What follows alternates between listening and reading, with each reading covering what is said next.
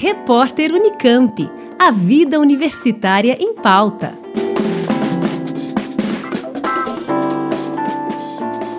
Pesquisa do Instituto de Química busca novos revestimentos para implantes ortopédicos e dentários. O trabalho conduzido por uma doutoranda da Unesp de Araraquara tem utilizado revestimentos à base de acrílico e sílica, que é um tipo de mineral, que são modificados por nanopartículas de prata e compostos que possuem a composição química semelhante à do osso.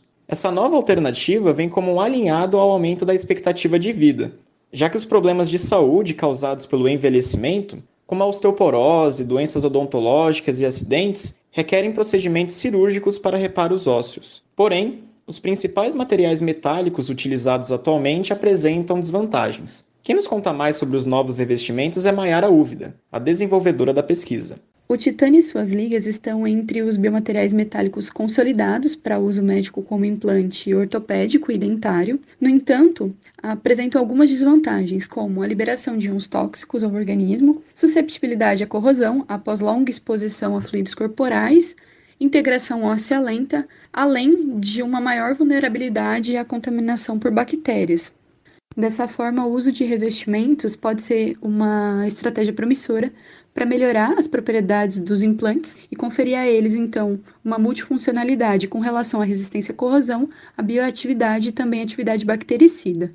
O estudo ganhou o reconhecimento da Sociedade Internacional de Sol Gel e a entidade concedeu à cientista o prêmio Renata Reisfield Fellowship, Vale lembrar que a bolsa foi criada em 2021 para estimular e enaltecer o trabalho de mulheres que realizam doutorando na área de ciência e tecnologia Sol-Gel, uma técnica de síntese muito utilizada na química. Eu me sinto muito honrada por ser premiada com essa bolsa. Receber um reconhecimento profissional e pessoal desse tipo é muito importante e valoroso para minha carreira acadêmica.